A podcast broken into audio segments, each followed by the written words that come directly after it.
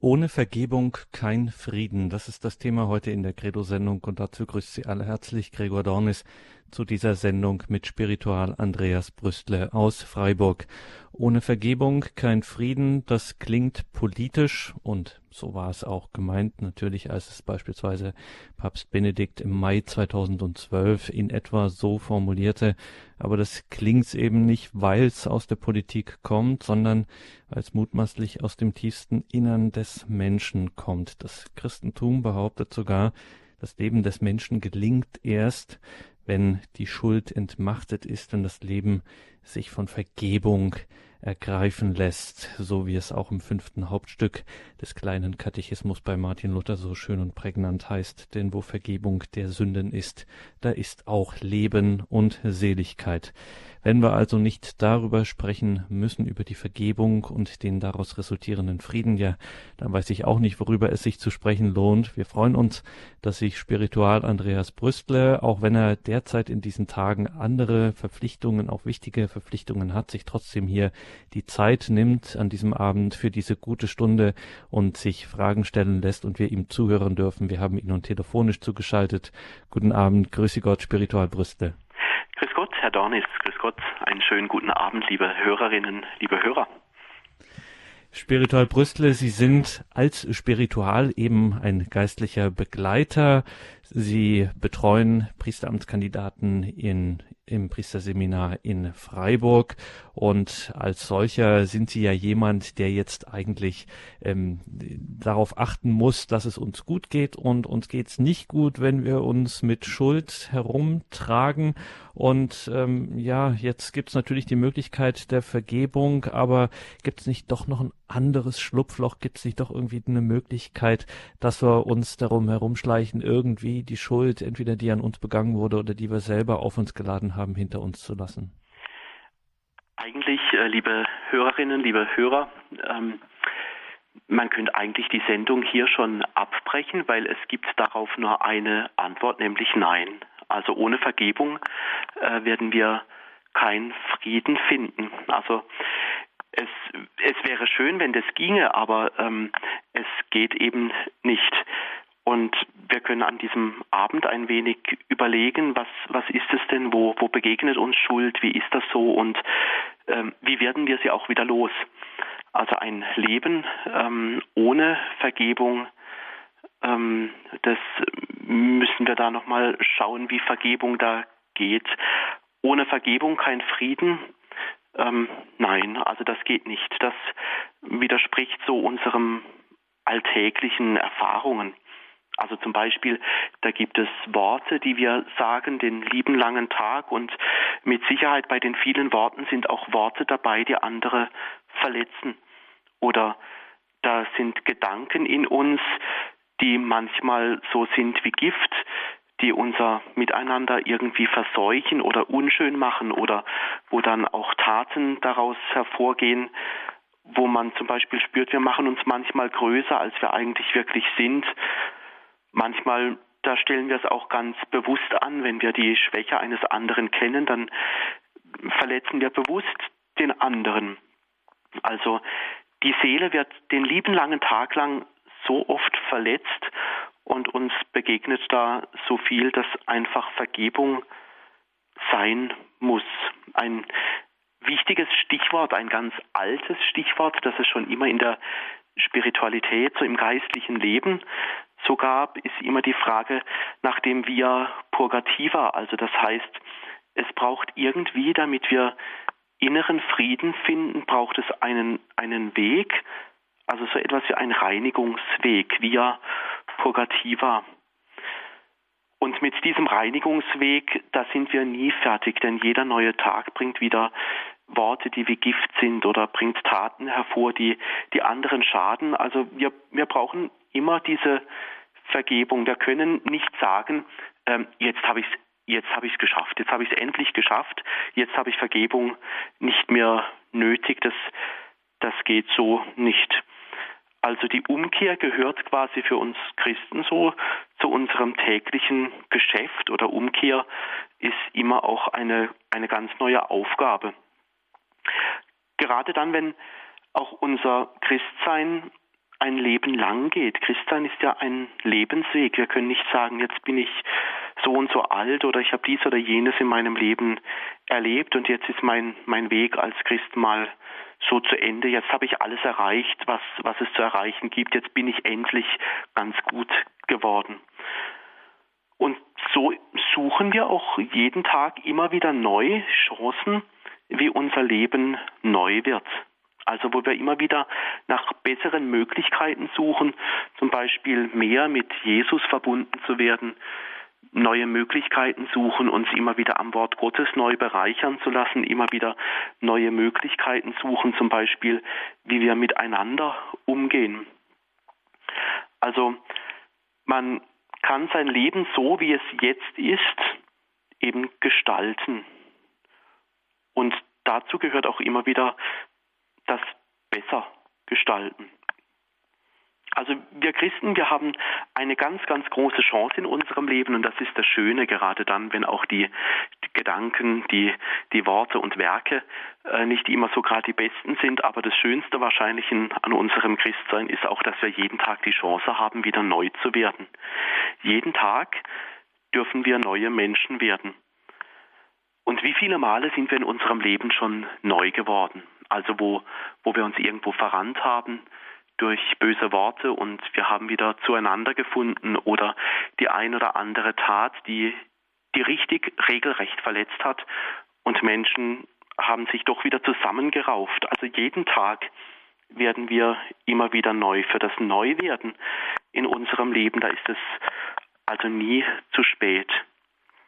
Und gerade dann, wenn wir so von Gott her leben, dann ist das so, wie wenn wir ja mal ein, ein Bild so verwendet. Wenn, wenn wir mit Gott leben, dann ist es so, wie wenn wir jeden Tag neu so vor einem Jungbrunnen stehen. Also das Leben mit Gott, das macht immer wieder neu, macht immer wieder lebendig, macht immer wieder schön, immer wieder neue Chancen. Also Gott so etwas wie ein Jungbrunnen, der immer wieder neu macht.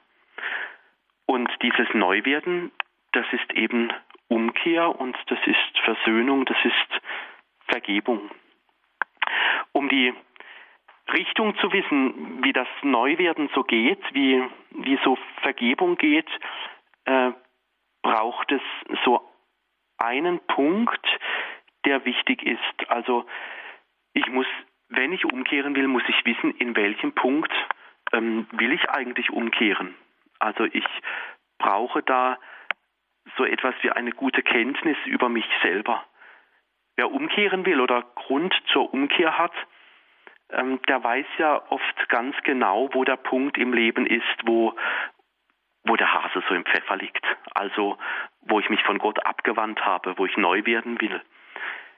Nennen wir es mal ruhig so, auch wenn es äh, etwas ja, ähm, herausfordernd klingt oder immer auch etwas, ähm, ja, wo, womit wir uns schwer tun. Wir wissen meistens ganz genau, in welchem Punkt wir auch gesündigt haben. Kann man das spiritual Brüstle an Alltagsbeispielen festmachen, wo es diesen Neuanfang, diesen Reinigungsweg, diesen Punkt der Umkehr braucht? Äh, ja, und das, das wäre jetzt, meine ich, so ein, ein guter Weg, denn das war jetzt so etwas, ähm, so etwas theoretisch, so ein paar Punkte, aber jetzt, ähm, ähm, ja, wäre gut mal zu fragen, wo, wo passiert das im Alltag? Also ähm, ein Beispiel, also wenn wir uns streiten, also Meinungsverschiedenheiten und so, das gibt es natürlich immer. Und wenn man sich so, so richtig streitet, dann geht es ja meistens nicht lange, bis man einen Schuldigen hat. Also bis man sagt, ja eigentlich, ich bin ja der Gute, aber du bist schuld. Ich wusste schon immer und äh, das war schon immer so, du bist schuld. Einer, der muss ja beim Streiten immer äh, der Schuldige sein. Also dann macht Streiten erst so richtig Spaß, wenn man einen Schuldigen gefunden hat. Und die, die erste Reaktion ist ganz oft, ähm, also ich selber, ich bin natürlich nie schuld. Es ist immer der andere und, und das ist ganz klar. Also irgendjemand, der wird beim Streiten so herausgegriffen und der wird dann für schuldig erklärt. Ich wusste schon immer, dass du so und so bist. Ich wusste schon immer, dass du das nicht kannst. Und, und, und. Viele Gründe ähm, gibt es da ja. Da war zum Beispiel jemand zur falschen Zeit am falschen Platz oder, oder da guckt irgendjemand komisch aus der Wäsche und schon ist gleich irgendwie ein, ein Schuldiger gefunden, wo dann irgendwie beim Streiten schnell klar ist, ja, das ist ganz klar, der, so wie der guckt, also der, der kann nur schuld sein. Und so schnell geht es oft bei Menschen und da kann so ein Streit ähm, lange gehen. Also ohne, dass ich so richtig weiß, was eigentlich passiert ist, aber der schnellste Weg beim Streiten ist immer, man hat einen, einen Schuldigen. Der oder die muss es ja gewesen sein. Hauptsache dabei ist, ähm, ich war es nicht. Also so mal ein äh, Beispiel aus dem Alltag, wo, wo wir Vergebung immer wieder notwendig haben oder ein anderes Beispiel ähm, bei einem Betriebsausflug. Also eine Firma macht so einen Ausflug und ähm, ja, dann ist es so, wie es ist. Es ist immer auch viel Schönes dabei und plötzlich geht etwas schief. Also etwas misslingt. Und das ist für mich immer wieder interessant, was passiert dann, wenn zum Beispiel bei einem Betriebsausflug oder so äh, oder bei Gruppen irgendwas äh, schief geht. Äh, und ganz klar ist, wenn irgendetwas schief geht, Schuldige Nummer eins ist immer das Organisationsteam. Die haben es geplant, also sind die schuld. Das war ja klar. Also, dass das nichts wird mit denen.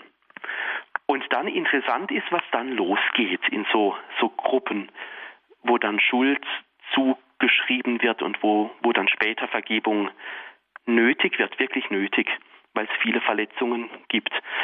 Also lassen wir das Kopfkino mal so ein bisschen weitergehen, Betriebsausflug, etwas geht schief und plötzlich finden einige das Ausflugsziel dann plötzlich nicht mehr gut. Das Organisationsteam hat das falsche Ziel ausgesucht, ähm, ja, und die Fahrt ist langweilig, das Team ist einfallslos.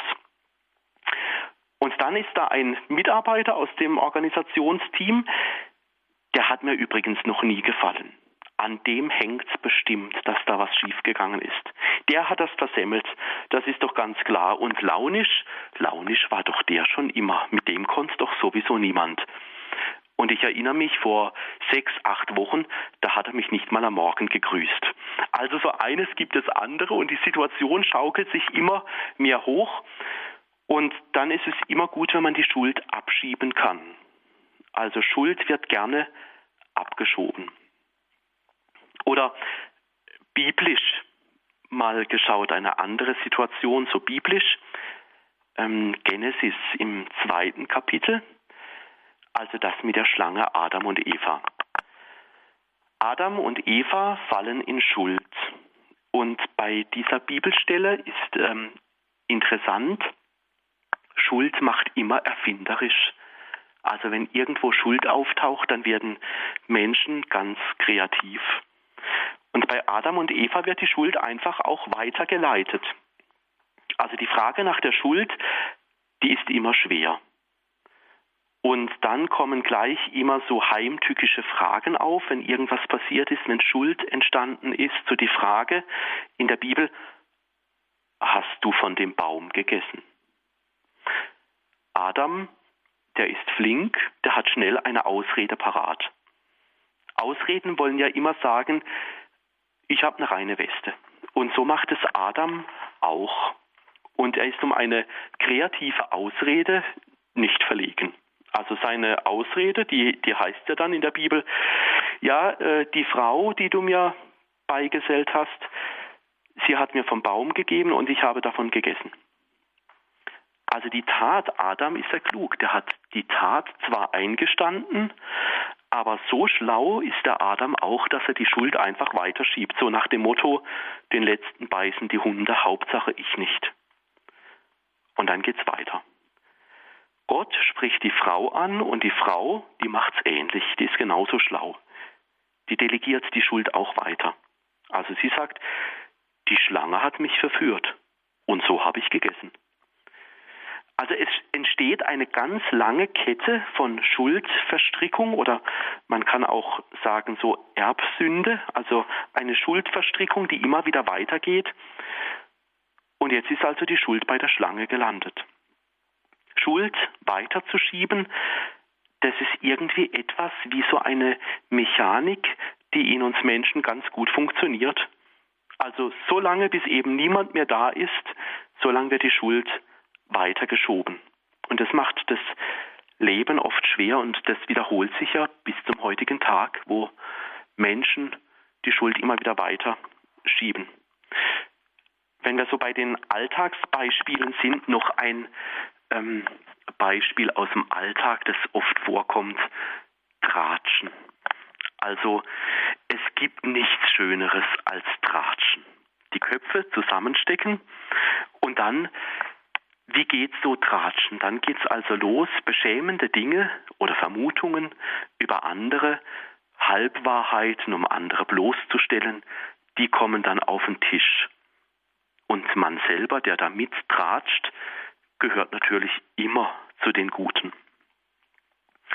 Also oft geht es ja beim Tratschen darum, das Interessante ist beim Tratschen, plötzlich hat man, wenn man eine Weile miteinander so rumlästert, einen gemeinsamen Feind. Und es macht oft noch mehr Spaß, weil derjenige, über den man tratscht oder lästert, der ist ja gar nicht dabei. Der kann sich sowieso nicht wehren. Der Betroffene ist ja gar nicht da. Also das Schuldhafte bei diesem Alltagstratsch ist, dass wir den anderen nicht so achten, wie er ist. Also wir schieben ihm etwas in die Schuhe, wir reden schlecht über ihn, wir erzählen Halbwahrheiten und im Tratsch vergleichen wir uns immer so ein wenig. Also zum Beispiel, wenn es dann so geht, ja, ich an seiner Stelle, ich hätte es viel besser gemacht. Also wir sind immer die Guten und die anderen, die sind immer so, so minder gut. Also zu den Schlechten oder den Unvollkommenen, da gehören wir nicht dazu. Und es schmeichelt ein wenig, wenn man jemanden hat, über den man unwahre Vermutungen anstellen kann. Oder da schwingt so viel mit, also da schwingt mit Schadensfreude, dass da jemandem was nicht gelungen ist und dann, dann freut man sich da gemeinsam drüber. Oder Entgleisungen und Fehler im Leben eines anderen, ja, die werden dann einfach so aus der Versenkung ans Licht gehoben. Ich muss da immer an ein afrikanisches äh, Sprichwort denken, das da irgendwie hineinpasst. Dieses afrikanische Sprichwort sagt, das Böse ist ein Hügel, jeder steht auf seinem und zeigt auf den anderen. Oder ein anderes Beispiel, auch aus dem, aus dem Alltag gegriffen, wo wir aneinander schuldig werden. Ausreden ist auch beliebt.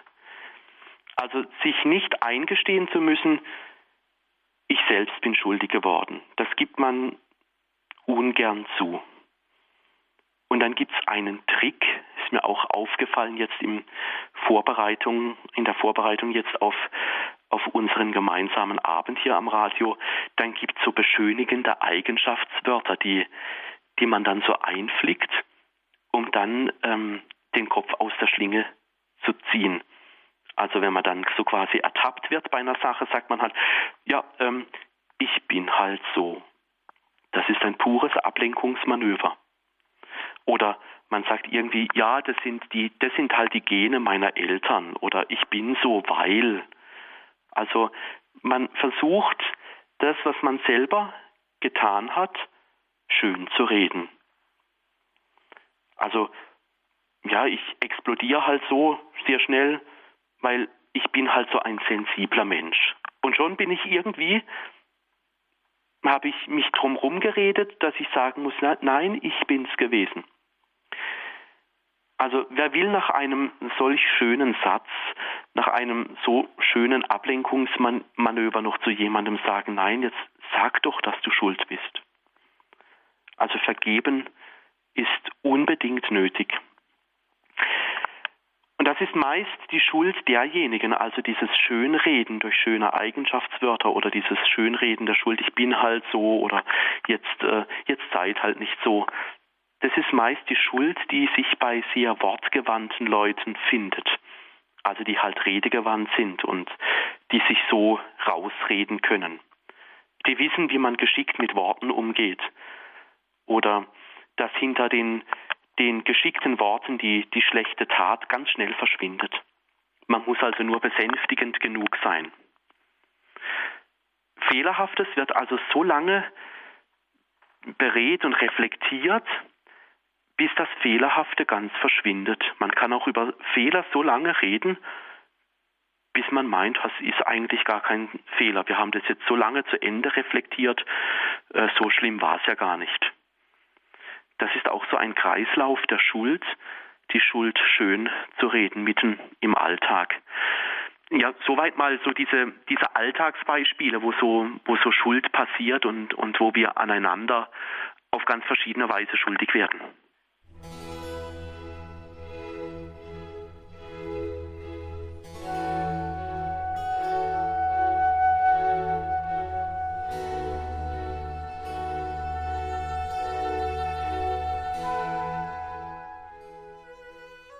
Vielleicht nochmal so eine, ein anderer Gedanke. Ähm, ja, wie ist es nun hilfreich, mit äh, Schuld umzugehen? Also, denn das ist ja eine entscheidende Frage. Was, was mache ich jetzt, wenn ich also schuldig geworden bin? Um Schuld, da kommen wir nicht herum. Aber wie können wir damit umgehen? Was muss vom Selbstverständnis des Menschen vorhanden sein, damit er fähig wird, Fehler zuzugeben? Also wie geht das? Und dieser Schritt, der ist im Alltag schwer, weil ähm, jeder ja Angst davor hat, dass das Konsequenzen hat. Also wenn ich sage, ich habe einen Fehler gemacht, das kann, das kann Konsequenzen haben, beruflich zum Beispiel. Ich werde abgestempelt am Arbeitsplatz oder im, im Freundeskreis. Und man kommt sich dann, wenn man so Schuld zugibt, oftmals vor, wie wenn man so ein Keinsmal hat, abgestempelt halt. Der hat einen Fehler gemacht. Oder das Gespür hängt da auch mit zusammen, ja, einfach auch umkehren zu müssen. Immer wieder neu. Und das macht auch unsicher. Also weil wenn ich weiß, ich muss umkehren, dann schleichen sich ja auch so Sätze ein wie ähm, ich bin doch so schlecht oder das kratzt an unserer Identität. Und da kennen wir uns selbst nicht mehr, wenn wir so merken, ja, jetzt, jetzt bin ich schuldig geworden. Da machen wir oft uns so selbst Vorwürfe. Oder ja, manche sagen dann, ja, ich habe einen Fehler gemacht und ich, ich kann mich jetzt selber nicht mehr riechen. Und doch ist insgesamt auch ganz viel Sehnsucht da, dass alles, alles soll doch wieder gut werden. Die Fehler sollen weg sein. Ich will neu beginnen. Gott soll mir dabei helfen, dass alles wieder gut wird. Gott soll also ja, die Grundfesten oder soll das Leben wieder neu herstellen. Also alles, was erschüttert ist. Gott soll wieder helfen, damit alles ins Lot kommt. Und da hilft auf diesem Weg die Selbsterkenntnis. Also sich einzugestehen, ja, so, so bin ich. Ich möchte davon nichts schön reden. Uns wächst aber im Geständnis, also wenn wir sagen, dass wir einen Fehler gemacht haben, nämlich auch etwas zu, nämlich etwas wird in uns neu. Es hilft, wenn wir die Fehler sagen. Denn sobald die Fehler gesagt sind, dann wächst in uns die Erkenntnis, dass wir uns auch selber so annehmen können, wie wir halt gerade sind. Wir haben eben Schattenseiten.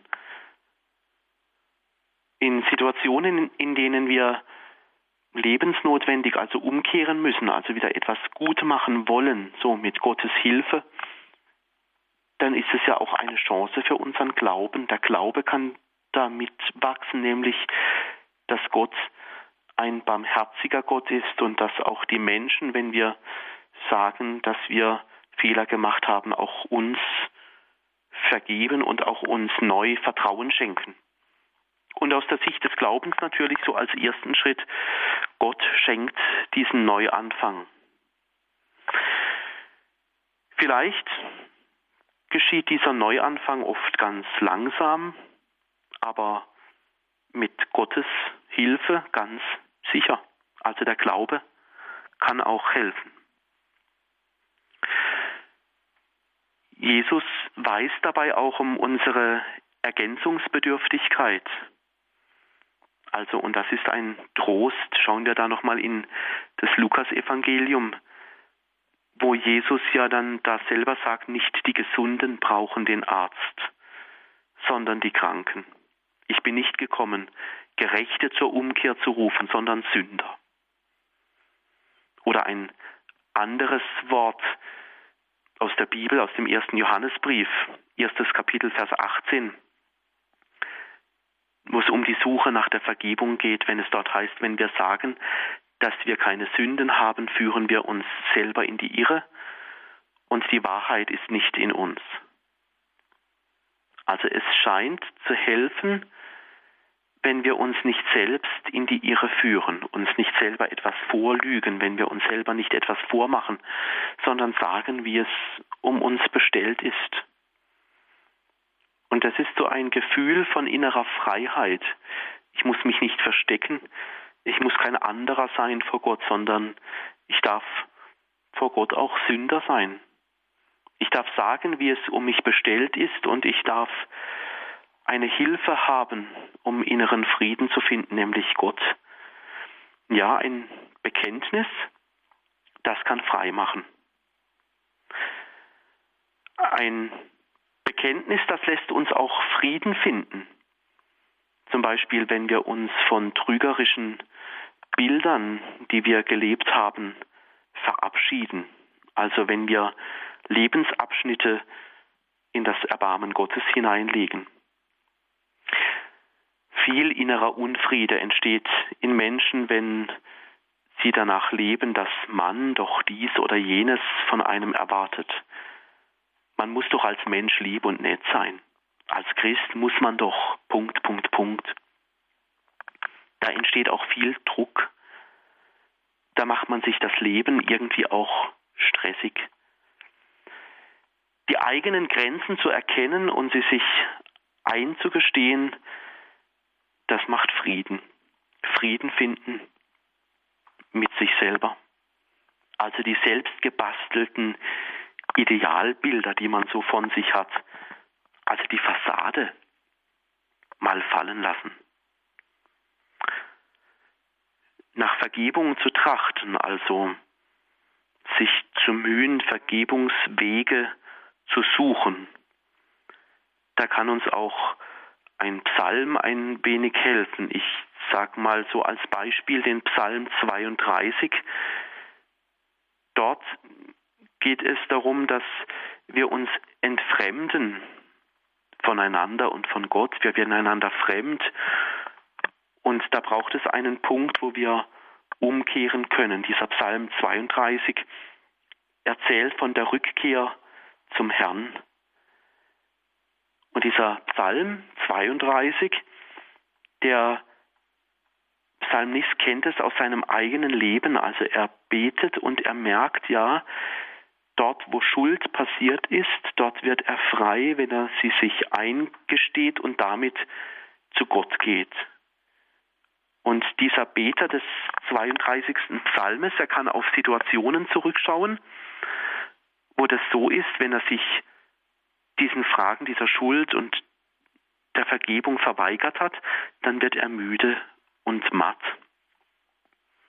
Ohne Vergebung zu leben, das muss wohl für diesen Beter des 32. Psalmes ganz anstrengend gewesen sein. Er fühlt sich so, wie wenn seine Lebenskraft verdorrt. Er hat alles dran gesetzt, über lange Zeit die Schuld für sich zu behalten. Und das hat ihn viel Kraft gekostet. Und er merkt, dass sich etwas gewandelt hat, als er zu beten begonnen hat, nämlich er merkt, dass Gott hilft, dass Gott Umkehr ermöglicht, dass Gott ihm hilft, neu zu werden. Er kehrt also zurück zu Gott und er betet, Gott, du bist mein Schutz, du rettest mich und umhüllst mich mit Jubel. Also beten hilft da im Umgang mit den eigenen Schattenseiten. Ohne Vergebung kein Frieden. Darum geht es heute in der Credo-Sendung hier bei Radio Horeb. Wir sind verbunden mit Spiritual Andreas Brüstle aus Freiburg und machen jetzt eine kurze Musik und sprechen dann danach weiter über den Umgang mit den eigenen Schattenseiten, wie wir es eben gehört haben, wie wir da aus diesem Schatten auch heraustreten können. Zuvor ein wenig Musik.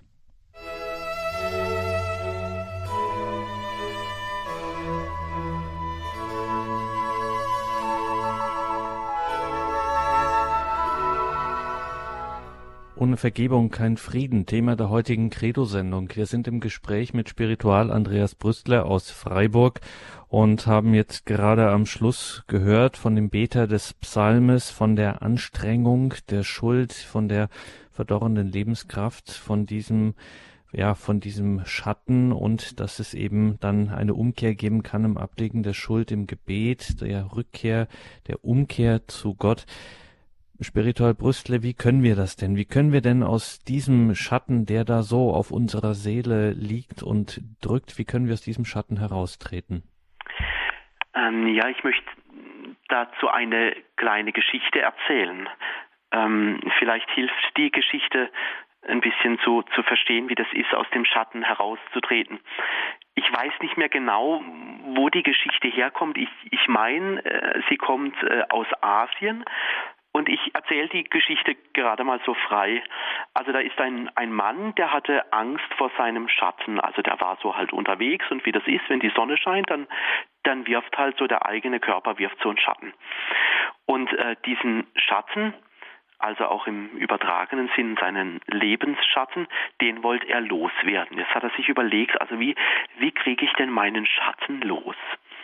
Und dann hat er gedacht, ich muss einfach schneller gehen dann kommt mein Schatten vielleicht nicht mehr nach. Und er geht immer schneller und schneller und schneller und schneller. Und ähm, aber es klappt nicht. Ganz klar, der Schatten bleibt natürlich immer bei einem. Und dann, dann kommt er da einfach nicht mehr mit und dann ist er erschöpft und keucht und fällt zu Boden. Und sein Schatten, der war also immer noch da. Gut, und jetzt eine Lösung wäre ja gewesen, der Mann hätte einfach, der hätte sich in den Schatten eines Baumes retten können, denn unterm Schatten des Baumes, da sieht er ja seinen Schatten nicht mehr, dann wäre er seinen Schatten losgeworden. Die Geschichte, die hat einen kleinen Haken. Ähm, die Geschichte riecht ganz stark nach Selbsterlösung. Das ist uns Christen fremd. Aber man kann ja mal versuchen, diese Geschichte, wie gesagt, ich weiß nicht genau, wo sie herkommt, wahrscheinlich aus Asien, wenn ich das richtig weiß. Aber man kann diese Geschichte einmal verknüpfen mit den Kirchenvätern, nämlich die Kirchenväter, die haben auch immer von einem Baum gesprochen, nämlich wenn die Kirchenväter vom Kreuz Christi gesprochen haben, dann haben sie auch vom Baum gesprochen. Der Baum, der den Schatten von uns wegnimmt. Das sagen diese alten Theologen der damaligen Zeit. Also wer in den Schatten des Kreuzes, wer in den Schatten des Kreuzes, des Kreuzes hineintritt, der bekommt seinen Lebensschatten genommen. Also ein, ein Bild, ein ganz, ganz altes Bild für, für Erlösung. Und dieser, dieser Erlösungsschatten des Kreuzes, da ist jetzt natürlich nicht so das, das Holz des Kreuzes gemeint, sondern nämlich Jesus Christus selber. Also der Baum des Kreuzes, der wird ja oft auch dann als Lebensbaum so gesehen. Das Kreuz als ein Baum, der unsere Lebensschatten wegnimmt und, und wir dann wieder ganz neu zum Leben finden. Also wir müssen uns nicht totrennen mit unseren Schatten, so wie dieser Mann da in dieser Geschichte, sondern wir dürfen zum Lebensbaum kommen, der uns die Schatten wegnimmt. Und das, was dieses alte Bild sagen will, das da von den Kirchenvätern stammt, das ist dieses Fest, das wir gefeiert haben und in, in dessen Festkreis wir immer noch stehen, nämlich Ostern.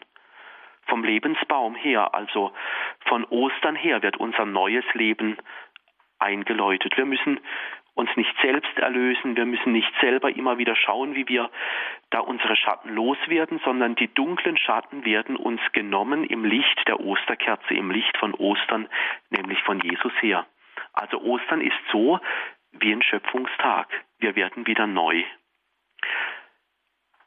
Und da ist dieser Neuanfang, also Ostern, dieses Licht der Osterkerze oder im Schatten des Lebensbaumes zu stehen, das ist so etwas wie eine Sinnesänderung passiert da.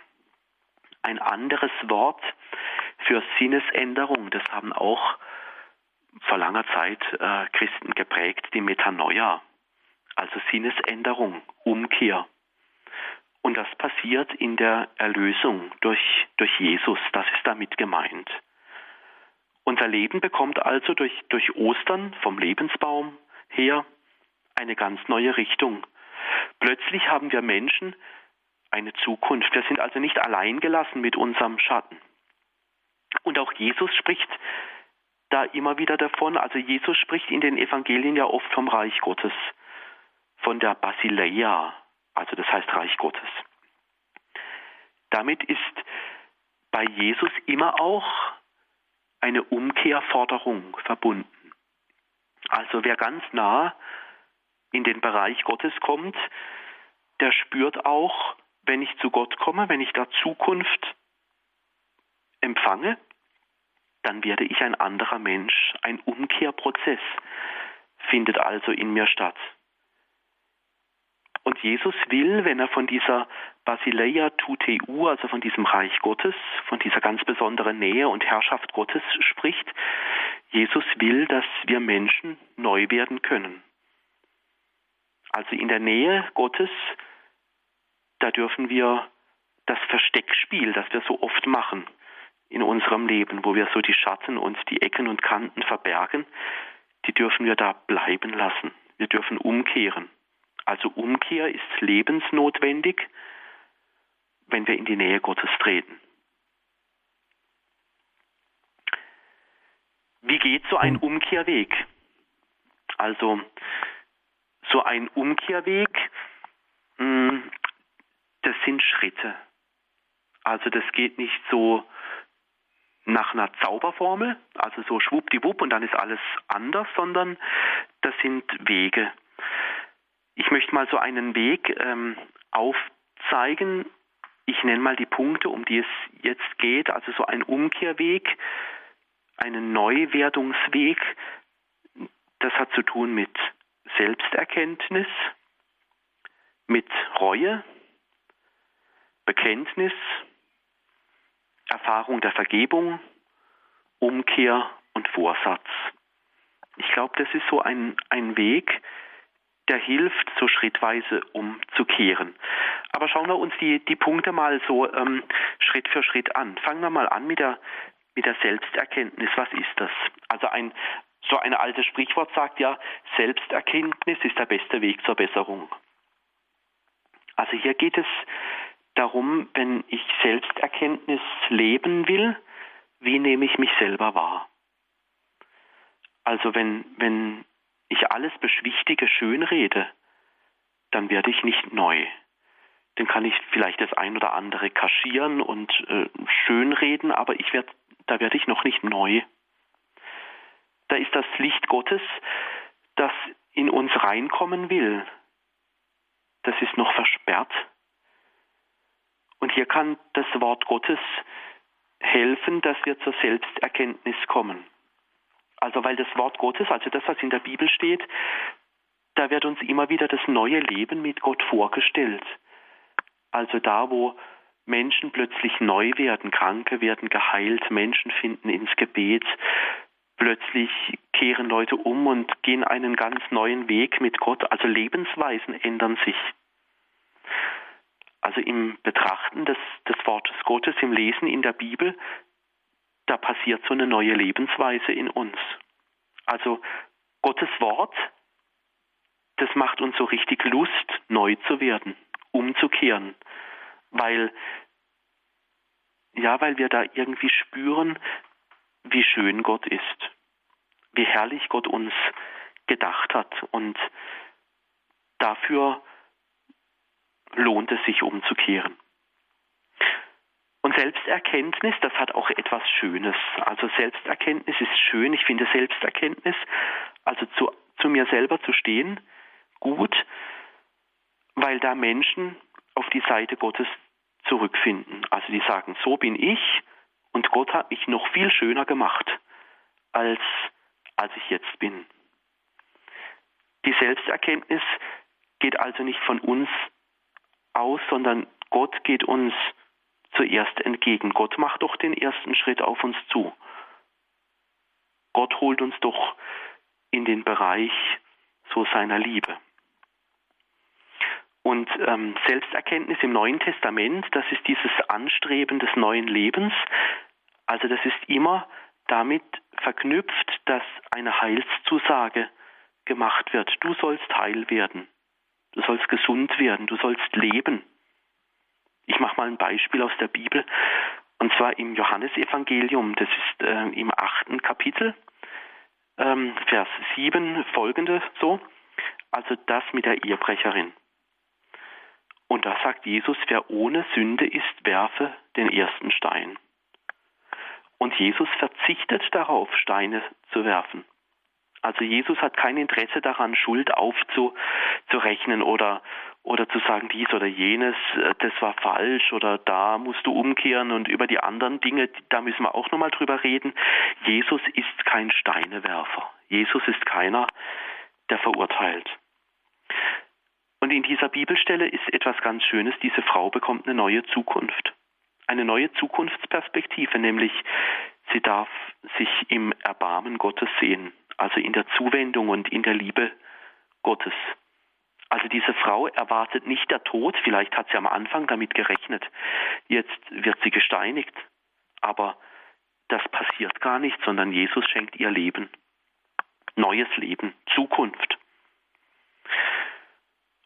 Und ich frage mich immer, wie, wie kann das gehen, so also aufmerksam zu werden, wo, wo bahnt sich bei mir das neue Leben an? Ich sage es mal mit einem ganz, ganz alten Wort, Gewissenserforschung. Und da möchte ich mal so vier Punkte nennen, die helfen können, mich auf dieses neue Leben von Gott her einzustellen, also so, dass Jesus mir neues Leben schenkt. Also so ein Punkt, das wäre das Ausgehen von mir selbst, wo ich im Gebet auch sagen darf, was erhoffe ich mir für mein Leben? Oder vielleicht fällt mir ein Bibelwort ein, wo ich spüre, wenn ich das Bibelwort lese, dann, dann bin ich ganz im Licht Gottes. Das, das macht mich von innen her so richtig hell und äh, da spüre ich, dass, dass Gott den Menschen schön gemacht hat und schön will. Und ich kann mich in dieser Frage nach mir selbst auch fragen, wann will ich mit meinem neuen Weg beginnen? Ein anderer Punkt, also jetzt war ich bei mir, jetzt schaue ich mal auf die anderen. Vielleicht hilft da eine Bibelstelle, mal so eine Gewissenserforschung mit der Bibelstelle Lukas, 10. Kapitel, 35, 25 bis 37. Also da geht es doch darum, wer ist mein Nächster. Also wer ist in meinem Leben mein Nächster? Wem will ich helfen, dass er mehr ins Leben hineinfindet? Oder werde ich dem, der mein Nächster ist, werde ich dem gerecht? Oder begegne ich dem irgendwie komisch?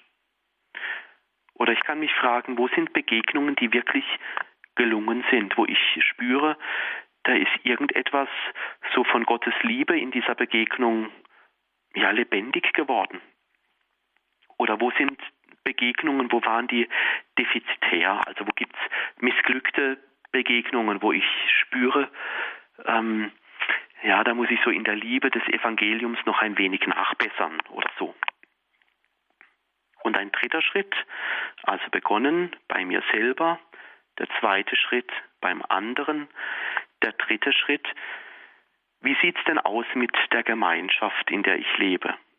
Also wo übernehme ich Verantwortung oder wo habe ich Zivilcourage gezeigt? Oder wo rede ich so ganz freimütig? Oder ich kann mich fragen, wo bin ich zu einem Glaubenszeugen geworden? Und dann noch so ein, ein vierter Schritt für so eine Gewissenserforschung. Ich wiederhole, der Ausgang bei mir, dann der Schritt zum anderen, das Leben in der Gemeinschaft. Und jetzt kann ich mich fragen, was passiert eigentlich in meinem Leben von Gott her? Also wo habe ich Glaube intensiv erlebt? Also zum Beispiel gestern war ich bei einer Gruppe, da habe ich ganz persönlich Glaube ganz tief erlebt. Da waren Leute zusammen, die machen da einen Glaubenskurs, die wollen im Glauben wachsen und die haben sich ganz viele Erfahrungen erzählt, wo Gott heute da war oder in den letzten Tagen. Und das war ganz dicht und intensiv zu erleben. Ja, das sind Leute, die, die erzählen jetzt, wie sie, wie sie ihren Alltag von, von Gott her verstehen. Oder so die Frage, ja, wie, wie lebe ich denn so von Gott her? Bin ich ein betender Mensch? Habe ich ein Lieblingsgebet, wo ich spüre, da bin ich ganz bei Gott zu Hause? Oder welche Rolle spielt Jesus in meinem Leben? Da kann man ja dran denken an so Jesus-Litaneien. Was ist meine liebste Jesus-Anrufung? Jesus mein Heiland. Das ist eine Anrufung. Oder Jesus mein Erlöser. Oder Jesus der Menschensohn. Oder Jesus Freund der Armen. Welches Jesus-Bild macht mich so richtig lebendig. Also das war so die Selbsterkenntnis. Wie lerne ich mich vor Gott so richtig selber kennen? Und der zweite Schritt, also dort, wo, wo es eben nicht so rund läuft im Leben, dort braucht es auch irgendwie als Schritt für den Neuanfang die Reue. Also Reue, das, da kann man so vielleicht sagen, bin ich betroffen von dem, was ich tue. Also zeigt sich da eine emotionale Reaktion. Also Reue, wenn ich spüre, ich habe irgendwo mich verrannt oder so, Reue ist so etwas wie, ja, wie, wie, wie Schmerz in der Seele. Also bedauere ich das, wo ich merke, da könnte ich nachbessern. Es geht also darum, ähm, umzukehren besser zu werden, neu vom, vom Licht her, vom Licht her von Gott her zu leben. Und diese Betroffenheit oder mit dem alten Wort ähm, Reue gesagt, da kommt nämlich eine Gegenbewegung in uns in Gang. Das sagt der Max Scheler. Wenn wir Reue zeigen, dann beginnt plötzlich das Gute in uns, also die, gerade die Gegenbewegung in uns wieder neu zu wachsen. Reue heißt also auch, ich, ich will das neue Leben, nachdem ich mich sehne, so vom Evangelium her, nach den Werten und dem Sinn des Evangeliums will ich ganz in mich aufnehmen. Also der Blick wird ganz bei der Reue auf das Neue gelegt. Und dann käme ein weiterer Schritt, nämlich das Bekenntnis. Also, wenn ich umkehren will, wenn ich, wenn ich Frieden finden will in, in der Vergebung, dann, dann muss ich das auch irgendwie ausdrücken. Also auch im Bekenntnis. Ich muss sagen, wie ich bin. Und die, jedes Bekenntnis, das ist so ein Bild für mich, wo ich meine, Bekenntnis ist immer so, wie wenn ich eine Brücke baue. Eine Brücke zu einem neuen Ufer, wo das neue Leben auf mich wartet. Also jemand kann eingestehen, ja, so, so bin ich und nichts wird beschönigt. Also wir können wieder neu zueinander finden dann, wenn mal ausgesprochen ist, wo, wo, wo die Dinge eben schief liefen. Und das Bekenntnis, das macht schon neue Wege möglich. Das kann sein, dass so ein Bekenntnis gegenüber einem Menschen immer auch ein Risiko ist. Also ich weiß ja nicht, wie, wie jemand reagiert, wenn ich sage, ich habe dir gegenüber einen Fehler gemacht. Man weiß nie, wie das Gegenüber reagiert. Es kann auch schiefgehen. Und doch ist, ist es wert, einen Weg der Vergebung zu gehen. Und zwar meine ich, es ist deshalb wert, weil das auch eine Erfahrung eines Beters ist im, im Alten Testament. Ähm, der 51. Psalm wird da wichtig. Also ein Beter, der meditiert da, was ihm so alles widerfahren ist und, und wie er während seines Betens umkehrt. Ich habe gerade die Bibel äh, da, ich, ich lese mal ein paar Dinge vor. Also bei diesem Psalm 51 ganz am Anfang, da merkt man, dass der, der Beter irgendwie ganz betroffen, also ganz in der Reue. Da, da betet er, weil er merkt, er hat einen Fehler gemacht, wasch meine Schuld von mir ab. Mach mich rein von meiner Sünde. Ich erkenne meine bösen Taten. Ja, meine Sünde, die steht mir immer vor Augen. Gegen dich allein habe ich gesündigt und so weiter. Also ewig, ewig viele Dinge, wo er, wo er da betet, äh, wo er spürt, da lief was aus dem Ruder. Und dann, dann passiert etwas Wunderbares, nämlich schon nach dem achten Vers, also so ab dem achten Vers, da merkt er im Beten, aber Gott lässt ihn nicht allein. Er spürt irgendwie bei Gott wieder Heimat zu finden und sich neu auszurichten auf das neue Leben. Da, da heißt es dann, wasche mich, dann werde ich weißer als Schnee. Oder sättige mich mit Entzücken. Also er sehnt sich wieder nach, nach Gott. Er, er bringt zum Ausdruck in dem Psalm dann schon im Vers 10, jubeln sollen die Glieder, die du zerschlagen hast. Verbirg dein Gesicht vor meinen Sünden, tilge meine Frevel. Und dann etwas Wunderbares ab dem zwölften Vers, da merkt er, dass er sich schon in, in das neue Leben hinein ähm, gebetet hat, denn dort, dort bittet er um ein neues und reines Herz. Erschaffe mir Gott ein reines Herz und gib mir einen neuen beständigen Geist. Also dann ab dem Vers 12, wo er dann merkt, ja, er hat jetzt bekannt, er hat, es hat ihn richtig erschüttert, was da in seinem Leben war. Es war schwer, ja, es war schlimm und, und, und.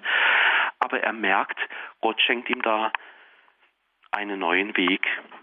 Also so ein Beispiel, wie so ein Versöhnungsweg gehen kann. Und dann ein nächster Punkt, das Bekenntnis, das will natürlich auch eine, eine schöne Erfahrung machen, nämlich ähm, die Erfahrung der Vergebung. Und die Erfahrung der Vergebung ist immer auch neu werden, Neuschöpfung. Ja, ich will neu werden. So wie zum Beispiel da dieser Zöllner im, bei Lukas 19, das Kapitel Vers 1 bis 10. Also Jesus ist beim Zöllner und dieser Zöllner ist wahrscheinlich auch nicht besser als die anderen. Aber Jesus würdigt durch seine Gastfreundschaft diesen Zöllner so sehr, dass er so in die Liebe und in die Gegenwart Jesus so hineingerufen ist, dass er das neue Leben schon, schon spürt und der Zöllner wechselt die Seiten. Und plötzlich findet dieser Zöllner bei Jesus ganz neue Zukunft. Also in, in ihm passiert etwas. Er wandelt sich. Und dann heißt es in, in der Schrift noch so, nebenbei gesagt. Und von jedem Tag an ist seinem Haus Heil widerfahren. Oder ein anderes Beispiel auch aus der Bibel, wo etwas neu wird, der Schatz im Acker. Das ist da bei äh, Matthäus im 13. Kapitel. Das sind die Verse 44 bis 46. Dort ist zwar nicht ausdrücklich von Umkehr die Rede, aber wie das Leben mit Gott eine neue Perspektive eröffnet. Also diesen Schatz im Acker zu erfahren, das ist wie Auferstehung, das ist wie Neuwerden, wie in den Lichtkegel des Evangeliums gestellt zu werden, wie, wie die Wärme Gottes erfahren, wie ganz nah bei Gott zu sein, neue Hoffnung und neuen Lebenssinn zu finden. Zukunft eben. Und dann noch ein Punkt, wenn diese Vergebung da war, also die, die Erfahrung, ich stehe wieder ganz im Lichtkegel des Evangeliums, dann bringt diese Umkehr auch noch etwas mit, nämlich einen Vorsatz. Nämlich einen Vorsatz, einen Wunsch, den Willen, mich zu erneuern. Also ich will mich de facto anders verhalten, als ich mich bisher verhalten habe. Oder so die Frage da mitschwingt, Jesus ist mein Erlöser, er macht mich neu, er schenkt mir Mut. Was stelle ich jetzt damit an? Also wie will ich jetzt mit dieser neuen Erfahrung so mit dem Schatz im Acker, der mir geschenkt wurde, oder mit dem Neuwerten, so wie bei dem Zöllner, was will ich jetzt damit anfangen? Also ich suche mit einem Vorsatz ganz neue Möglichkeiten, wie, wie dieses Licht des Evangeliums, das Licht von Gott zu den Menschen kommt. Wie die Liebe ganz neu lebendig wird. Ja, wo, wo klar wird, ich bin wieder stark geworden und das neue Leben hat in mir Fuß gefasst, so wie es im Philipperbrief im äh, vierten Kapitel, Vers 13 heißt. Neue Wege zu gehen mit Gott.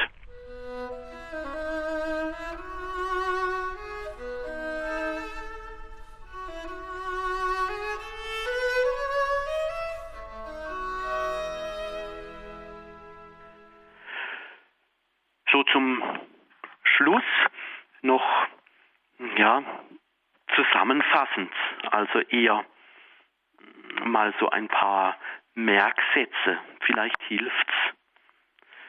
Also auf die Frage, so Umkehr ist lebensnotwendig, weil, ja, warum ist Umkehr lebensnotwendig? Eine Antwort darauf, Umkehr ist lebensnotwendig, weil jedem Menschen darin eine neue Zukunft blüht. Ein Beispiel.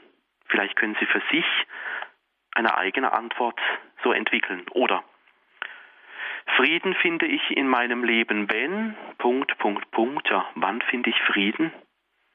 Ein Antwortsangebot, Frieden finde ich in meinem Leben, wenn ich mich ins Licht Gottes stelle. Das wird jetzt ich sagen.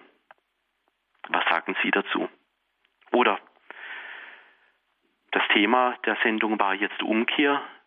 Der erste Schritt zur Umkehr ist Punkt, Punkt, Punkt. Was würden Sie sagen?